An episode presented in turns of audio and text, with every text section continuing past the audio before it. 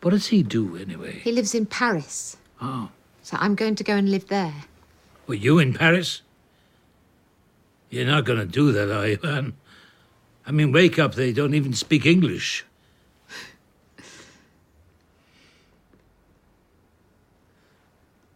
So, if I understand correctly, you're leaving me. Is that it? You're abandoning me. Dad.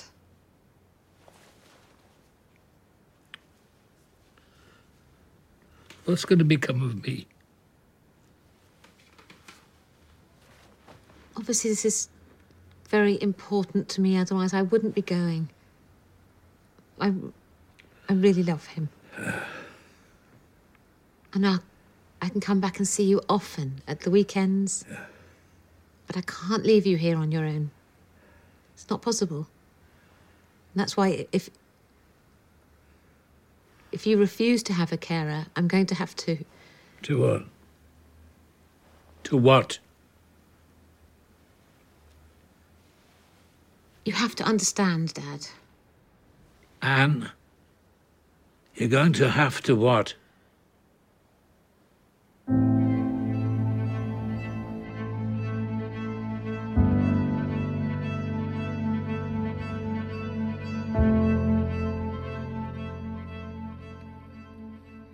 Bienvenidos sean a un episodio más de Plano Secuencia, su podcast favorito de cine. Muchas gracias por estar de nuevo con nosotros. Ya estamos aquí para seguir platicando sobre las películas nominadas a Mejor Película, la repetición, este, en esta temporada de premios 2021, ¿no? con todo este mundo del cine en la era COVID-19, ¿no? con la situación que estamos viviendo actualmente. Y eh, en esta serie de programas hemos decidido eh, retomar este, este pequeño proyecto, bonito y pequeño proyecto, para charlar sobre justamente lo que más nos gusta, ¿no? Eh, el cine. Y en esta ocasión está otra vez con nosotros Anita Escárcega. ¿Cómo estás, Anita? Hola, muy bien. Muy contenta de estar otra vez, otra vez retomando el proyecto. Perfecto, ya lista para, para hablar sobre eh, pues esta nueva tanda, ¿no? De películas que se supone que pasan a la posteridad, ajá, así como no, este, con, con, el reconocimiento Oscar, ¿no? Ya, sí, sí, muy emocionada, muy, muy preparada, ya tengo aquí los Kleenex para el llanto. Ah, sí, porque la película de hoy es justamente medio... Eh, muy emotiva, la verdad es que es muy emotiva. Pero bueno, pues gracias por estar aquí otra vez, Anita, en el, como parte del panel regular. Y este, bueno, yo soy Carlos Ochoa, gracias de nuevo por estar con nosotros sintonizándonos. Eh, y si es el primer programa de, estos, eh, de esta nueva tanda que escuchan, estamos, como dije, hablando de, de las películas eh, nominadas de forma casi casi individual. ¿no? el, el, panel ahorita está como digamos reducido y como por turnos, por, también por cuestiones de, de conexión y todo lo demás. Y además para darle como a cada película su justa dimensión, eh, poder charlar de, ellas un poquito más a fondo, ¿no?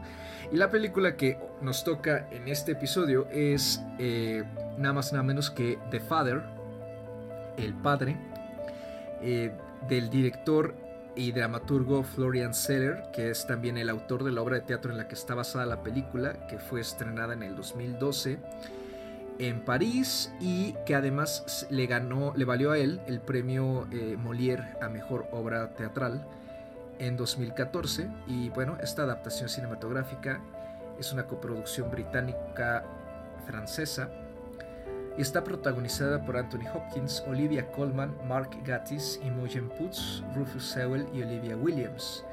Y antes de empezar a hablar sobre la peli, Anita, querida, nos va a dar una breve sinopsis de lo que trata El Padre. El Padre. Pues la premisa de la película es, pues, un poco retratar la relación entre un padre envejecido y su hija, eh, que es Olivia Colman. Y pues es, trata del, proceso, ¿no? Del proceso de envejecimiento del, del, padre, de, de esta, eh, del desgaste, ¿no? Mental, de, de, la demencia senil que padece su padre. Y pues retrata como pues las frustraciones, los miedos, tanto de uno como de otro, ¿no? Fíjate que es una película que me pareció muy interesante por la manera en la que está llevada la, narrativa, la, manera en la que te cuentan la historia. Fíjate que, yo leí que era una, una película basada en una obra de teatro, lo leí después de haber visto la película. Ahorita quiero regresar a este punto porque en estos Oscars hemos visto por lo menos otras dos películas que han sido adaptaciones de teatro. Y en esas otras dos películas que mencionaré después, se nota, se nota muchísimo que fue una adaptación del teatro. En esta yo no lo noté en ningún momento. Sí se siente un ambiente muy restringido porque toda la acción sucede indoors, ¿no? O sea, toda la acción sucede dentro de este departamento, que además parece ser un departamento enorme.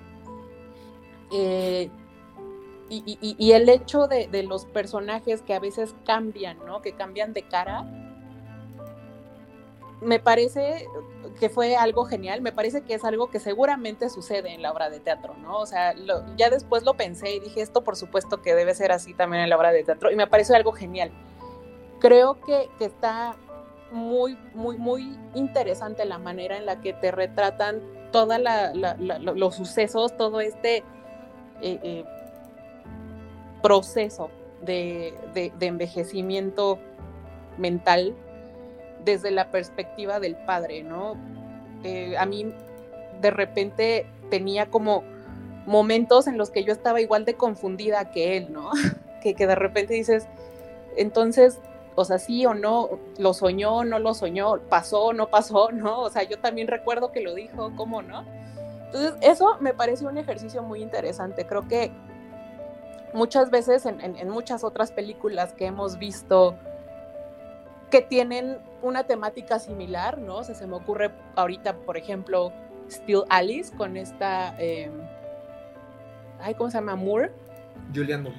Con Julian Moore ¿no? O sea, que, te retratan, sí, la, el padecimiento, ¿no? Te retratan como el drama que es el tratar con una persona con esta enfermedad. Pero siempre es como desde una perspectiva, pues, de la familia, ¿no? Como del, de los alrededores, de cómo la gente se va, se aleja. En este caso, no, en este caso lo vemos desde la perspectiva del papá, ¿no? Que, que, él se, se entiende a sí mismo, él se conoce a sí mismo como una persona muy inteligente, ¿no? Incluso en algún momento de la película lo dice. Yo soy una persona muy inteligente, a mí no me hables como tonto, ¿no? Y, y cómo todo este proceso nos lleva, hasta el final en esta como, como una regresión, ¿no? O sea, como que pareciera que, que, que su mente se va, se va yendo más hacia atrás, más hacia atrás, ¿no? Entonces, sí es una película muy conmovedora, pero no, no es cursi, no es una película chantajista. Yo creo que eso es un gran acierto de esta película y creo que para hacer, según entiendo, corrígeme si me equivoco, el, el, director era director de teatro, pero esta es su primera película, ¿no? Eh, sí, es su, es su primer largometraje este, como director de cine. Y honestamente me pareció que está perfectamente bien hecha. O sea, yo no me hubiera imaginado que es una ópera prima, no me hubiera imaginado que era una adaptación. O sea, creo que, que es una película que está tan bien hecha, tan bien llevada la narrativa, la, la historia, que, o sea, yo no, no le veo honestamente fallas. No sé, ¿qué opinas? Eh, sí, fíjate que eh, voy a ser honesto, de las ocho películas nominadas, esta era la que menos me llamaba la atención en su momento, sobre todo cuando empezó a, circular el nombrecito, el título entre los que posiblemente se estaban colando en, o, que, eh, o, que, iban a cobrar fuerza para la temporada de premios. el póster me ayudaba mucho, digo, este, no, nunca es un indicador eh, único y absoluto, pero vamos, el póster como que me parece muy simple. Eh, y como que de repente es, es, de ese tipo de película que a lo mejor no... Eh, se siente como muy pequeña, ¿no? Es nada más una hija, eh, la relación entre una hija y su padre, cuya mente se está deteriorando por, por la edad y la demencia, ¿no? Este, entonces como que era la que menos me llamaba la atención ver y salí gratamente sorprendido porque creo que es un gran ejemplo de cómo se puede seguir contando historias que a lo mejor los temas ya han sido tocados miles de millones de veces en cine, teatro y literatura. Pero siempre hay formas nuevas y de, eh, hacerlo. Eh, bien lo dice Margaret Atwood en uno de sus este, escritos que el eh, Happy Endings. happy, Endings, sí, sí, sí, Este, que al final lo que importa es el cómo, no, es tanto el qué. y creo que le da un, aire fresco al, tipo de historias eh, que retratan enfermedades como esta. Eh, y en lugar de presentarnos una narrativa lineal eh, y omnipresente en la que simplemente vemos cómo todo el mundo se da cuenta que a esta persona se le olvidan las cosas, este, como dices, ¿no? nos sumerge en la mente del protagonista y no solo eso, vemos toda la realidad nosotros la percibimos de la manera en que él la percibe, ¿no? Y entonces se convierte en un ejercicio eh, desorientador, distorsionado, confuso y hasta terrorífico. O sea, la, película tiene incluso sus pequeños momentos de eh, eh, que parecen un, cuento de horror, ¿no? De cómo nada parece tener sentido. entonces creo que eso no solo hace que la película destaque mucho eh, eh, por encima de, otras que tratan la temática, sino que también eh, fomenta la empatía, creo yo, al, ponernos en los zapatos de, una persona que, cuya realidad está dejando de existir como él la conoce. Creo que eso es lo más interesante, lo más importante y lo más impactante también de, la película. Y bueno, o sea, qué, decir también de, del trabajo del elenco que me parece estupendo. ¿no? Creo que eh, es, es, un elenco pequeño, pero que entrega lo suyo con todo lo que da, pero por supuesto que estarás de acuerdo. Eh, la estrella de la película es Anthony Hopkins. O sea, qué bárbaro. El señor tiene una vivacidad, una chispa como no se le veía en años, creo yo. O sea, tenía mucho que no lo veía trabajar así. Eh, sobre todo, o sea, hablando de películas recientes, de esta eh, etapa ya eh, tardía ¿no? de, su, de su carrera, es, es, maravilloso. O sea, la, todo, cómo nos transmite y él pasa y vive todos los distintos estados de ánimo y desde, desde jovialidad ¿no? y y cierta ingenuidad, ¿no? Y como dejo de inocencia, ¿no? Por ejemplo, cuando conoce a, esta cuidadora. Ah, también como pasa al, esta actitud frustrada y enojada, molesta, de que siente que él ya no puede manejar su propia vida y como dices, ¿no? hasta, hasta esta especie de regresión casi a la infancia es impresionante ver el rango que, que demuestra Hopkins en, a lo largo de la hora y media que dura la película, que además creo que tiene una duración muy concisa, muy exacta y muy acertada. Supongo que a ti también te gustó mucho lo que hace, ¿no? Sí, no, yo creo que, mira, en general las actuaciones del elenco, que como dices es un elenco chiquito, pero las actuaciones de todos me parecen muy precisas, ¿no? Y creo que sobre todo el papel, pues obviamente el de Anthony Hopkins, que pues claro, se roba la película, ¿no? Porque además es, es el personaje que requiere de, un rango mucho más grande, ¿no? De, un rango mucho más amplio, que puede pasar de, la risa y de estar bailando al llanto, ¿no? Y cuando se está acordando de su mamá, etcétera. Entonces, sí, sí implica ahí, pues, de un actorazo, ¿no? Pero también el papel de Olivia Colman es una actuación mucho más... Mm, pues, ¿cómo decirlo? No, no restringida, pero es una actuación mucho más discreta de otros papeles en los que la hemos visto, pero definitivamente también me parece que es preciso, o sea, es, es, es muy, adecuada la no no es que no es más es más que adecuada. Es, que sí no no. O sea tiene también no la, la sensibilidad la actuación de Colman tiene la sensibilidad para no caer en el, en, el melodrama, ¿no? En, no caer en, ay, pobrecita. No, o sea, sí tiene la fuerza, ¿no? Y yo creo que ahí la elección de, de, del elenco está, pero cortada con bisturí, ¿no? O sea, creo que ellos dos en particular, pues obviamente son los protagonistas, pero vaya, creo que además no se me ocurre a mí, cuando yo la estaba viendo, no se me ocurría qué otros, o sea, qué otros actores podrían haber manejado ¿no? la, asignación de esa manera. y... ¿Sabes? Ahorita que mencionas a Colman, particularmente me gusta mucho la escena en la que llega esta cuidadora, eh, Laura, que él cree que se parece mucho a esta hija Lucy de la que parece ser que nadie habla porque por lo visto le pasó algo horrible.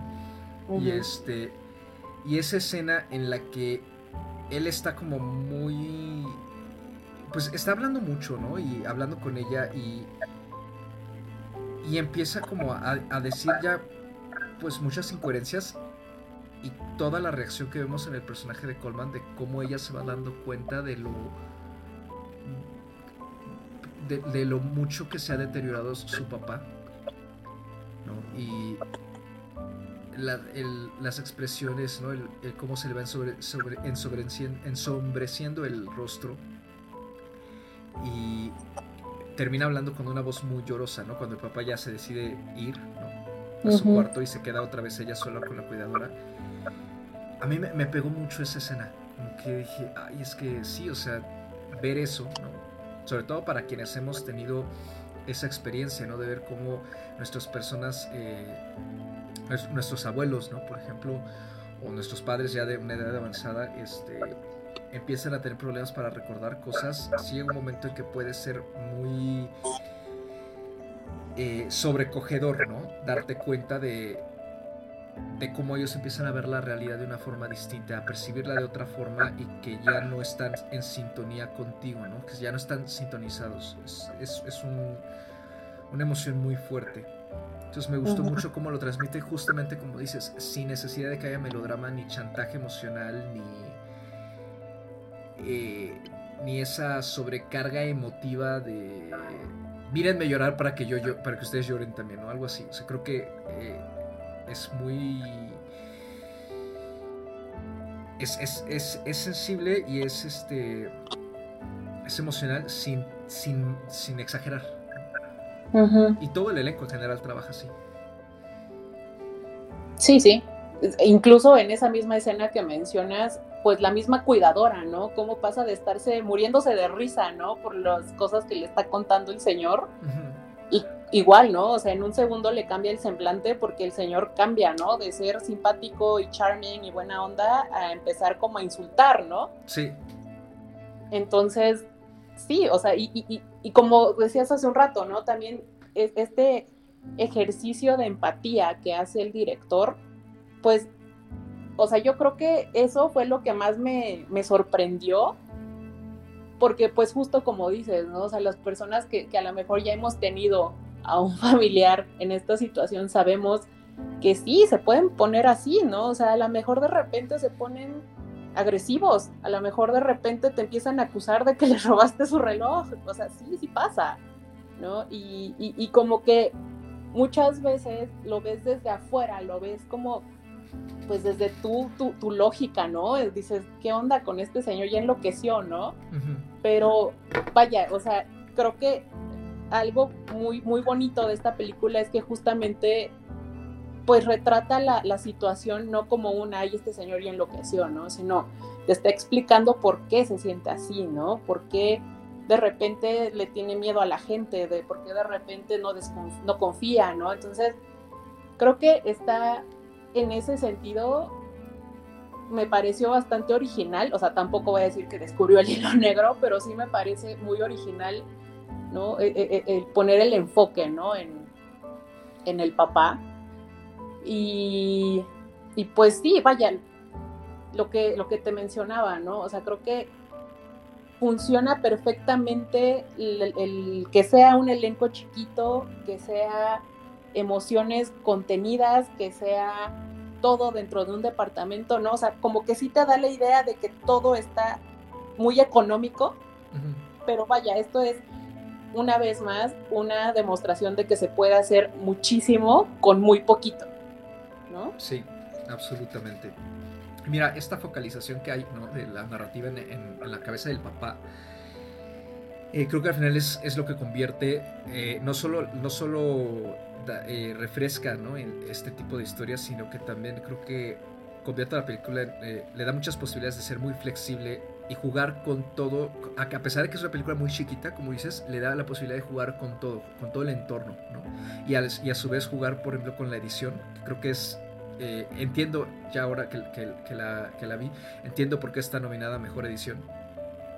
Eh, porque justamente la forma en que el departamento ¿no? va cambiando sutilmente a partir de el lugar en donde él cree que se encuentra, ya sea el suyo o el de su hija, y que luego también descubrimos que ya no es solo ese lugar donde él está, este, está hecho con una precisión y también con con cambios tan sutiles que cuando te das cuenta de, eso, no hacen más que acrecentar la confusión en la que te vas sumiendo junto con él. Y eso es algo que a mí me encanta porque creo que es una película que ni siquiera al final te da todas las respuestas de todo lo que te está presentando. Eh, y está, está padre porque creo que no necesita darlas. ¿no? Sí, creo que estamos muy acostumbrados o, nos vamos mucho a que las, las, las películas este, sobre todo cuando están jugando un poco con nuestra mente, nos, nos, al final de alguna forma se nos explique todo lo que pasó y quién era quién y, y todo lo que se dijo, tenga, que todo adquiera sentido, ¿no? Y creo que el hecho de que esta deje muchas cosas, no tal cual en el aire, pero vamos, o sea, como, como sin eh, retomarlas o como sin comentar algo más o presentarnos algo más de lo que ya se presentó. Eh, a mí, a mí, me, a mí lo que me dice es que justamente eh, a veces las historias te tienes que quedar con, lo más importante y además eh, aprender a que, eh, sobre todo si, la historia está enfocada en, un personaje, a veces para ese personaje solamente importan ciertas cosas, no de la misma manera que a nosotros en nuestra vida cotidiana nos importan solo ciertas cosas, entonces, o, o unas más que otras, y entonces que no, que el que la película no te dé todo, al final eh, eh, no es malo, sino que e, es, también una forma de retarte a ti como espectador, ¿no? Y de, de que descubras realmente qué es lo que te quiere dar a entender la película, qué es lo que te quiere decir. Y en ese caso, por ejemplo, eh, lo, digo, todo esto lo digo porque a mí me, me, pasó que cuando la terminé de ver, sí hubo un momento que dije, pero a ver, o sea, ya no entendí, o sea, eh, Paul era su marido, pero ya no es su marido. ¿Y por qué mencionaron un James al inicio? Y este, y entonces se fue a París con un novio, pero ese novio, ¿cuándo lo conoció? Porque todo el tiempo estamos viendo que ella tiene a su marido, ¿no? no sabemos si es su marido, si es su pareja, está divorciada o está divorciada. Y al final creo que pues eso no importa, ¿no? Porque finalmente eh, lo que importa es lo que Anthony ve en este a su alrededor y él cómo percibe todo, ¿no? Desde eh, todos los estímulos del exterior, ¿no? Los cuidadores, eh, su, hija y la posible pareja de, su hija que está, que viene y va, Y también este, este ejercicio que dices del cambio de rostros eh, es muy desorientador, pero al mismo tiempo, entre que juega con una especie de, de toque de thriller, ¿no? Así como de, ay, no vaya a ser que se le metió alguien a este señor al departamento, ¿no? Eh, pero luego te das cuenta de que más bien él simplemente está sobreponiendo las caras que ve todos los días en su... Al recordar y revivir los mismos días una y otra vez, él empieza también a revolver las caras y, y, las acciones de las personas, ¿no? Entonces, eh, no sé, me parece una forma muy efectiva de reproducirnos a nosotros lo que ha de ser esa, esa eh, terrible experiencia, ¿no? El, perder tu memoria y empezar a también a perder ya la... Eh, pues la forma en que, tu realidad se supone que está establecida, que no, puedes ni confiar ni en ti mismo. Sí, o sea, yo creo que justamente la, película, como dices, la edición lo es casi todo, ¿no? O sea, la edición está hecha de una manera, pues justo, ¿no? Que, que, que contribuya a esta idea de que no puedes confiar en lo que estás viendo, ¿no? De la misma manera que Anthony no puede confiar en sus, en sus memorias, en sus recuerdos, ¿no? O sea, y finalmente si te quedas con, con, la duda, ¿no? O sea, finalmente si era la hija, no era la hija, se fue a París, no se fue a París, el, el esposo este, hay una escena, ¿no? De, de, de, violencia ahí que dices, eso pasó o, o, lo imaginó, ¿no? Porque también podría ser que algunas de las cosas las, imaginó o las recordó o las confundió en su cabeza.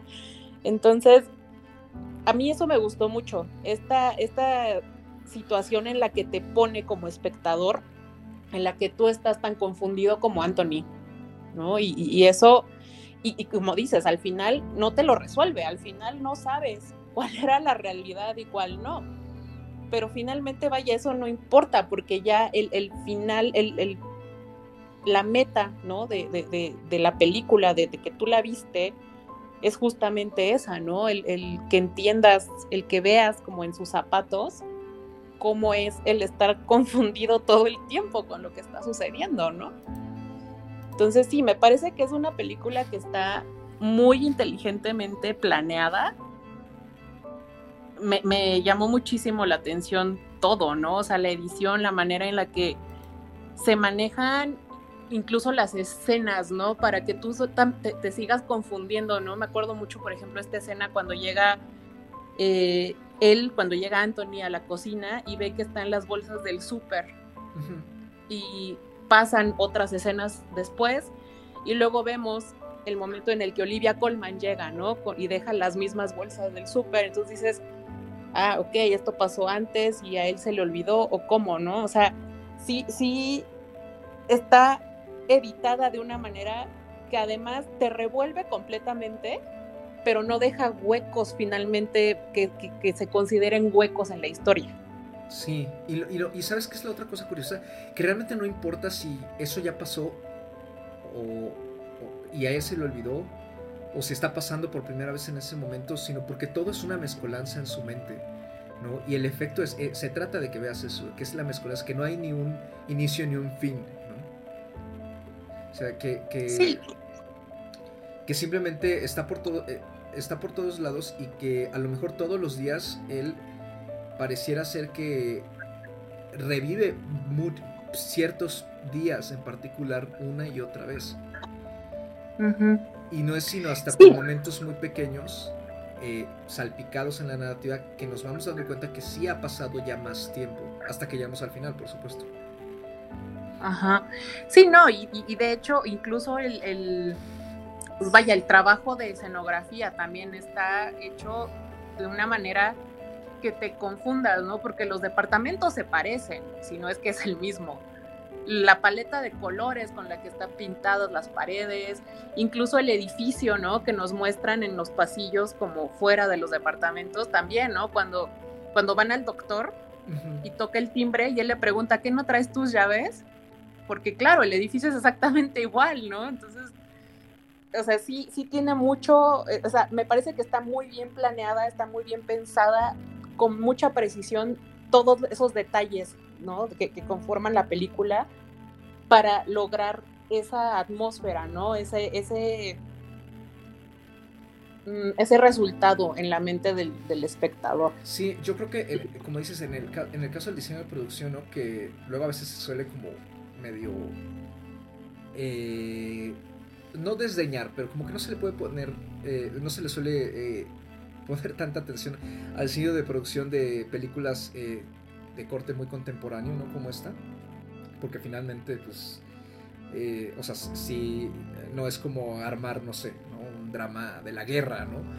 Este, como que pasa, sí nos pasa a lo mejor por, por muy por debajo del agua, pero yo creo que aquí el diseño de producción termina siendo muy funcional, ¿no? A lo mejor es muy sencillo y muy simple, pero forma parte esencial de la película, y, creo que aparte esta, eh, configuración que tiene el departamento, ¿no? Que es muy laberíntica. Eh, esta especie como de... Eh, a mí me recuerda, me recuerda mucho al, a lo que se maneja en la literatura gótica, ¿no? Al concepto del castillo, que justamente suele ser descrito como un lugar muy vasto y como que pareciera ser que tiene muchísimas habitaciones, ¿no? Y, y los personajes se pierden mucho eh, en, en, estos lugares y eso a su vez eh, fomenta la atmósfera de, de, horror o de ambigüedad ¿no? y de suspenso incluso. creo que aquí ah, el, el departamento funge exactamente en la misma forma. O sea, llega un punto en que incluso tú ya tampoco confías en que el departamento sea tan grande o, por qué todo está eh, acomodado de una forma muy similar, ¿no? Entonces, el cómo se va sobre, eh, sí, sobreponiendo todo, sobreponiendo, sobreponiendo, ah, caray. bueno, combinando, ¿no? Ambos departamentos, este, no sé, o sea, creo que al final el, el efecto que, que, genera en la, en la película es, este, es estupendo, o sea, me parece una gran, un gran recurso para poder retratarnos esta pesadilla sin necesidad de eh, ponernos flashbacks, ponernos eh, secuencias oníricas eh, que corten la narrativa de una forma muy brusca, este, y, otro, y otros recursos que suelen ser utilizados justamente para retratar este tipo de, deterioros. creo que se siente como que el director lo planifica desde otra perspectiva. Entonces, al final creo que la película se convierte en una experiencia eh, muy placentera en el sentido cinematográfico eh, por, la realización y a su vez eh, en una experiencia pues muy devastadora, incluso devastadora y triste por todo lo que su realización consigue en el espectador. Sí, no, o sea, yo, yo estoy, entre más pienso la película, más me gusta, ¿sabes? Creo que, vaya, no, no, no veo algo que no, no me guste en esta película. Y, y sí creo que, que como la labor de adaptación, de, lo que era la obra de teatro, o sea, también es otro nivel, ¿no? O sea, estoy pensando, por ejemplo, ahorita que, que, te, que te comentaba hace un rato, ¿no? O sea, de las nominadas al Oscar, no nada más a Mejor Película, sino en general. He visto por lo menos otras dos películas que fueron adaptadas del teatro y es muy, muy, muy notorio. Es, vaya, las estás viendo y dices, estoy viendo una obra de teatro ¿sabes? O sea, estoy pensando en La Madre del Blues y estoy pensando en La Noche en Miami, ¿no? Que las dos son adaptaciones del teatro y es, o sea, 100% lo notas, 100% estás viendo la película y dices, o sea, esto podría estar sentada en una sala de teatro y no cambia nada, ¿no? O sea, no están haciendo uso de recursos cinematográficos, que finalmente esa es la gran diferencia entre el teatro y el cine. ¿no? O sea, existe toda una, una red de recursos que son muy diferentes a los que se utilizan en el teatro y a mí sí, en lo personal, me molesta muchísimo cuando parece que estoy viendo una obra de teatro que está totalmente eh, en, el escenario y que nomás pusieron una cámara enfrente a grabarla, ¿sabes? Y siento que eso es lo que pasa con estas otras dos películas. Y con esta, bueno, o sea, el director hizo uso de todos los recursos cinematográficos sabidos y por haber y eso es un súper, súper acierto. Sí, yo creo que, o sea, en todo caso, el, la única pista que da la, película de que es una obra de teatro es quizá el trazo de los actores, ¿no? La forma en que están, eh, se mueven ellos en ciertos eh, escenarios, ¿no? Eh, sobre todo cuando sale Paul, ¿no? Y, Anthony en la sala o, con ella, con Anne, son las escenas en las que se nota un poco más el trazo, ¿no? más parecido al del teatro.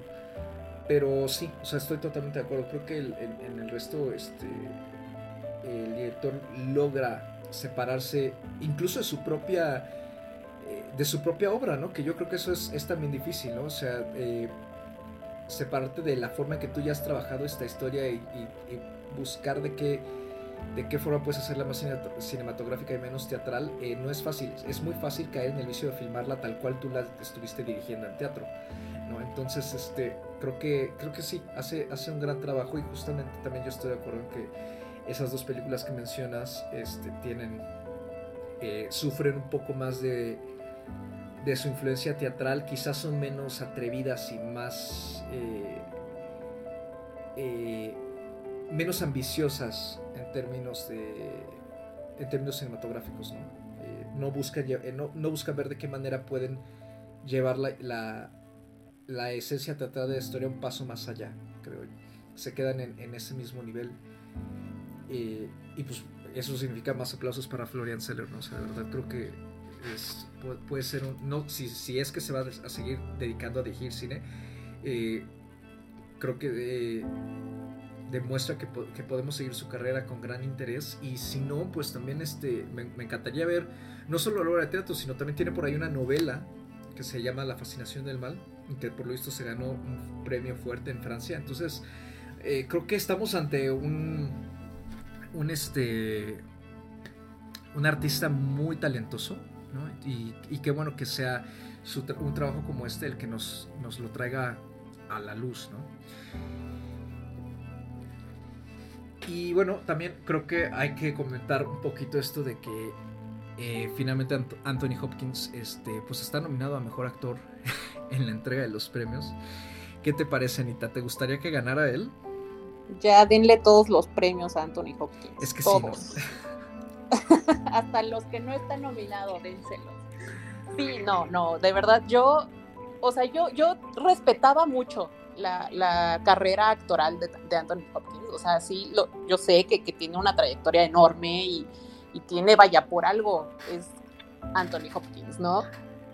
Pero honestamente, esta actuación, este trabajo, yo creo que es de lo mejor que le he visto, incluso desde Hannibal.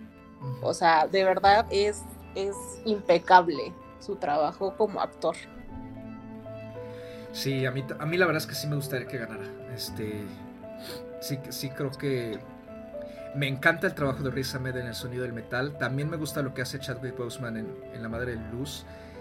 Eh, pero, híjole, o sea, es que sí, actor está un poquito un poquito reñido este año. La verdad es que sí creo que hay entre estos tres está muy muy fuerte la competencia. Ya veremos por quién.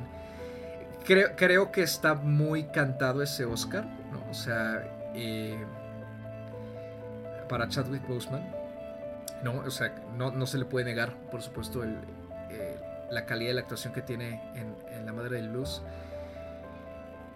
Eh, pero sí creo que también debido a, a, toda la resonancia que tuvo su, súbita muerte, ¿no? Y, lo mucho que le ha pegado a la comunidad eh, cinematográfica, este, pues sí, me atrevo a decir que estamos ante el probable ganador del Oscar, ¿no? Sería un Oscar póstumo.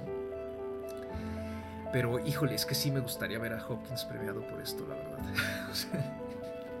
sí, sí, no, o sea, yo también, yo, yo entiendo que, sí está muy reñida y que finalmente pues conocemos cómo es la academia, ¿no? O sea, yo creo que sí, como dices, está muy cantado. Vaya, tampoco es sin justa razón, ¿no? O sea, Exacto. claro o sea, sí, sí están, están bien merecidos los tres eh, principales contendientes, ¿no? Entonces, híjole, pues sí, pero, pero sí, sí, la verdad es que este es un trabajo de Anthony Hopkins que yo mis respetos.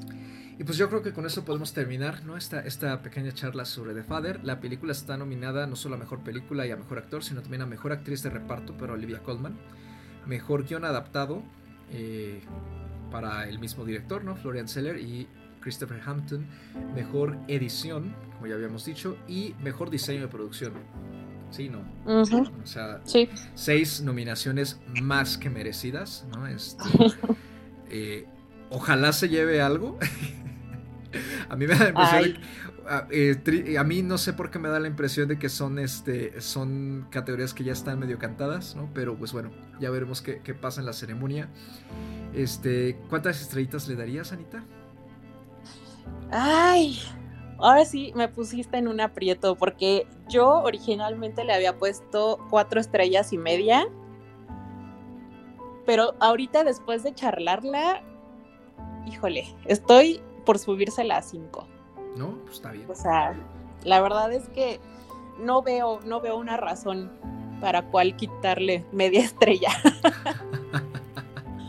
sí, sí, creo que sí se la voy a subir a 5. Perfecto. Yo lo dejaría en 4. lo dejaría en 4, sí. Sí, soy bien exigente. No, no es cierto. Pero este, sí, lo dejaría en 4. Y pues ya nada más para cerrar, eh, muchas gracias por escucharnos, ¿no? Como siempre, Anita, ¿dónde te podemos encontrar? A mí me pueden encontrar en redes sociales, es decir, Twitter e Instagram como arroba animalceluloide. Cuando vean The Father, por favor, usen Kleenex y luego me cuentan. A mí me pueden encontrar también en, ambas, en Instagram y en Twitter como Mr. Carlos Ochoa, MR Carlos número 8 y una A minúscula. Ahí ya saben, cualquier queja, comentario, sugerencia, con muchísimo gusto me echan un, grito y charlamos. Y este, The Father está actualmente en cartelera. Si llegan a ir al cine, vayan con cuidado. Recuérdense que seguimos en, en esto, en, la pandemia. Eh, traten de salir lo menos posible. Si llegan a lanzarse, háganlo con todas sus precauciones. Eh, cuídense mucho. Gracias por escucharnos. Saben que pueden sintonizarnos en Anchor, iTunes, Spotify, Google Play. iTunes ya dije, sí. este, sí. Eh, de nuevo, como siempre, síganos eh, sintonizando con la nueva tanda de episodios. Gracias y nos escuchamos en el siguiente programa.